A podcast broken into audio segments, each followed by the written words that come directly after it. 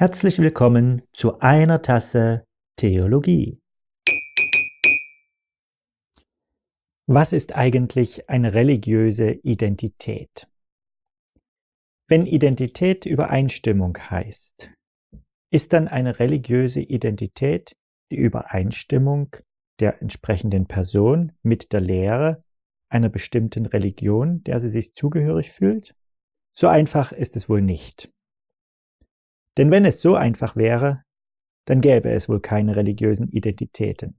Welcher Mensch stimmt schon in seiner gesamten Handlungsweise und in seiner gesamten Grundhaltung mit der Lehre der Religion, zu der er gehört, vollkommen überein? Tatsächlich sind religiöse Identitäten real existierender Menschen sehr viel eher durch den Begriff Patchwork als durch den Begriff Kongruenz zu kennzeichnen. Sie werden gebildet aus einer Vielzahl von Quellen. Aus der familiären Herkunft, der Erziehung, aus dem Einfluss der Freundeskreise und Peer Groups, schließlich aus den eigenen Interessen und Studien. Der Begriff der religiösen Identität wird wohl missverstanden, wenn man sie als ein Produkt begreift, das einmal ausgebildet über viele Jahre oder gar Jahrzehnte eines Lebens konstant bleibt. Tatsächlich verändert sich die religiöse Identität eines Menschen permanent, tatsächlich bleiben aber auch wesentliche Ankerpunkte, zum Teil ein Leben lang erhalten. Ravinder Saloya, der Direktor des Leipziger Missionswerkes, gibt einen Einblick in die Vielschichtigkeit seiner eigenen religiösen Identität. Die Kurzfassung lautet Mutter Christin, Vater Sikh. Er selbst lutherischer Pfarrer. Was auf dem Papier sehr einfach klingt, ist es in der Realität tatsächlich nicht. Als in Deutschland lebender Inder war der Vater als Sikh in religiöser Hinsicht ziemlich allein.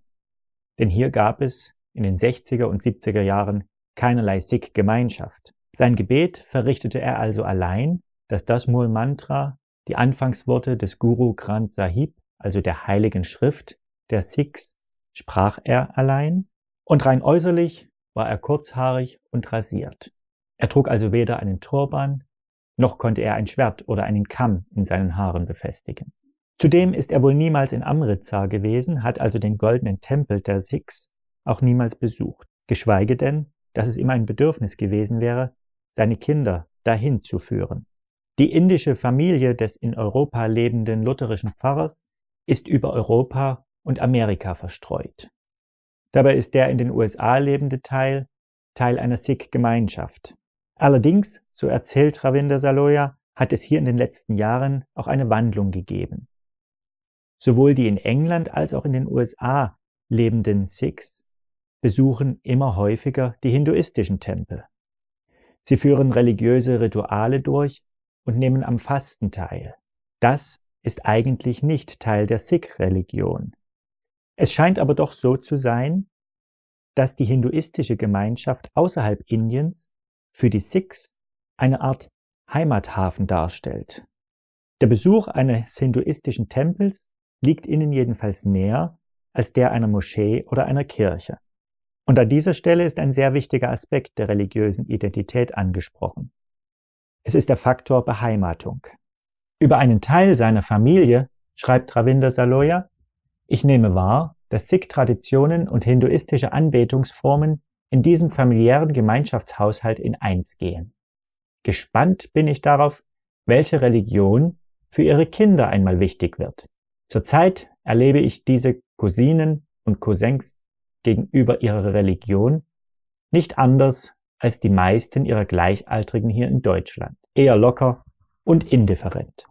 Wer sich gegenüber der Religionsgemeinschaft der Eltern indifferent verhält, muss nicht uninteressiert sein. Im Gegenteil, es ist ein Suchprozess, der über kurz oder lang in eine Zielgerade mündet, aber doch nie zum Abschluss kommt.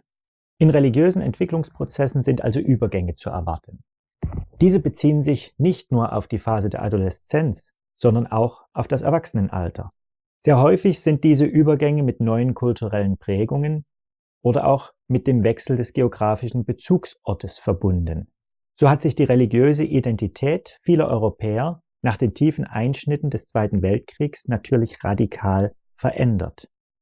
Evangelische Christen sind aus Schlesien oder Pommern nach Mittel- oder Westdeutschland geflohen und katholische Christen sind in die heute polnischen Gebiete eingewandert. Derartige Migrationsbewegungen, wie wir sie auch heute erleben, hinterlassen natürlich vielfältige und tiefgreifende Spuren in den religiösen Bezügen und in den religiösen Biografien. Dabei ist häufig der kulturell-geografische Bezug wichtiger als die Religionszugehörigkeit. Aus diesem Grund sind sich Hindus und Sikhs in den USA häufig wesentlich näher als in Indien. Hinzu kommen einschneidende Verschiebungen in der religiösen Identität durch persönliche Ereignisse, wie beispielsweise eine Heirat. In vielen Kulturen orientieren sich die Frauen in religiöser Hinsicht in die Richtung des Mannes.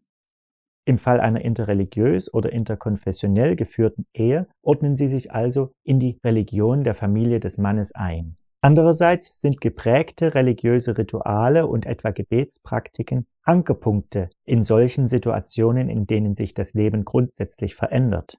Die Religion ist also einerseits Quelle der Beheimatung, sie kann sich aber andererseits auch wandeln und verändern, um in einem neuen Kontext heimisch werden zu können. Um diese soziale Funktion ausführen zu können, ist es natürlich notwendig, dass Religion überhaupt als Faktor der eigenen Identität anerkannt wird. Vor diesem Hintergrund ist es spannend zu fragen, wie die religiöse Identität eines nicht religiösen Menschen aussieht. In der Theologie wird diese Frage ganz verschieden beantwortet. Auf der einen Seite steht hier die These des religiösen Defizits. Wer keine religiöse Identität hat, dem fehlt also etwas. Diese Behauptung geht allerdings davon aus, dass Religion der Normalfall ist. Demgegenüber lässt sich auch argumentieren, dass es eine weltbildliche Identität eines jeden Menschen gibt, die nur in speziellen Fällen durch Religion gefüllt sein kann. In diesem Fall wäre die religiöse Identität ein Sonderfall einer allgemeinen, auf Überzeugungen und Glaubenssystemen beruhenden Identität. Religion wäre eine sehr spezifische Möglichkeit, die eigene Patchwork-Identität zu konstruieren. In dieser Perspektive stellen religiöse Identitäten an sich einen Sonderfall menschlicher Existenz dar. Aber diese Sichtweise scheint ihrerseits an ganz bestimmte weltbildliche Voraussetzungen gebunden zu sein. Menschen aus hochreligiösen Gesellschaften wie der indischen wäre diese Perspektive hochgradig fremd. Nun könnte man zu dem Schluss kommen, dass Unterschiede und Übergänge in der Ausbildung einer Identität darauf hinweisen, dass religiöse Identitäten vor allem dazu da sind, sich zu wandeln. Tatsächlich gibt es viele Ankerpunkte, die im Laufe eines Lebens erhalten bleiben. Allerdings stellt sich auch hier die Frage, warum uns die Konstruktion einer eindeutigen Identität so wichtig ist. Ein möglicher Erklärungsansatz ist auch hier die Komplexitätsreduktion. Wenn das Leben kompliziert ist, wenn es viele verschiedene ungeklärte Fragen gibt und viele Facetten, von denen wir uns beeindrucken lassen, dann wollen wir wenigstens in unserer eigenen Identität, in unserem Ich-Sein Sicherheit haben. Allerdings ist die Suche nach einer eindeutigen Identität dem Projekt der modernen Welt zumindest ansatzweise widerläufig. Wir können ja durchaus mehrere Identitäten haben. Wer sagt uns denn, dass wir nicht in der nächsten Woche bereits eine neue Facette unserer selbst entdecken können? Insofern ist die Suche nach einer Identität tatsächlich eine Suche, die über viele Stadien hinwegführt und deutlich werden lässt, dass auch die Identität im Fluss ist. Ja, und tatsächlich ist für die Ausbildung und die Feststellung von Identitäten die Festsetzung von Ankerpunkten in der Vergangenheit notwendig. Identität gibt es nicht ohne Vergangenheit. Deutlich wird dies in Anouis Drama Der Reisende ohne Gepäck. Es ist die Geschichte eines Soldaten, der durch einen Kopfschutz sein Gedächtnis verloren hat und nun nicht mehr weiß, wer er eigentlich ist. Er hat seine Identität verloren. Überall wird herumgefragt, wer könnte denn zur Familie dieses Soldaten gehören? Gibt es noch Pässe? Weiß irgendjemand etwas über seine Herkunft? Weiß irgendjemand etwas über die Identität dieses Menschen, der sich an sich selbst nicht erinnern kann. Da trifft der Soldat auf eine Frau, der er wohl in seiner Jugend anmaßend und gewaltsam begegnet ist. Diese Frau macht ihn darauf aufmerksam, dass der Soldat an seinem Körper ein Muttermal trägt. Er schaut in den Spiegel, erblickt das Muttermal und weiß mit einem Mal, wer er ist. Der Soldat hat seine Identität wiederentdeckt. Seine Identität, die an schlimme Ereignisse der Vergangenheit gebunden ist. In diesem Moment der Wahrheit merkt der Soldat allerdings auch, dass er als Namenloser vollkommen glücklich gewesen ist. Als er keine Vergangenheit hatte, war er ein absolut zufriedener Mensch. Jetzt, da er die Schuld der Vergangenheit kennt und sich selbst wiedergefunden hat, möchte er am liebsten fliehen. Das tut er auch, und deshalb gibt er sich als Sohn einer ganz anderen Familie aus, er zieht mit dieser anderen Familie davon, er möchte glücklich leben, aber ohne Vergangenheit. Der Reisende ohne Gepäck. So ist auch die religiöse Identität natürlich nicht nur etwas, das einer ständigen Wandlung unterzogen wird, sie ist auch etwas, das sich aus den Speichern der Vergangenheit speist. Auch die religiöse Identität ist an die Irrtumsfähigkeit und an die Schuldfähigkeit des Menschen gebunden. Also bleibt ein letzter Punkt festzuhalten. Die religiöse Identität, so wie wir sie gerade bestimmen, ist eine Strategie, um mit der Vergangenheit fertig zu werden.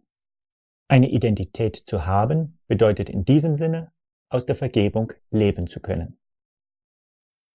Das war eine Tasse Theologie.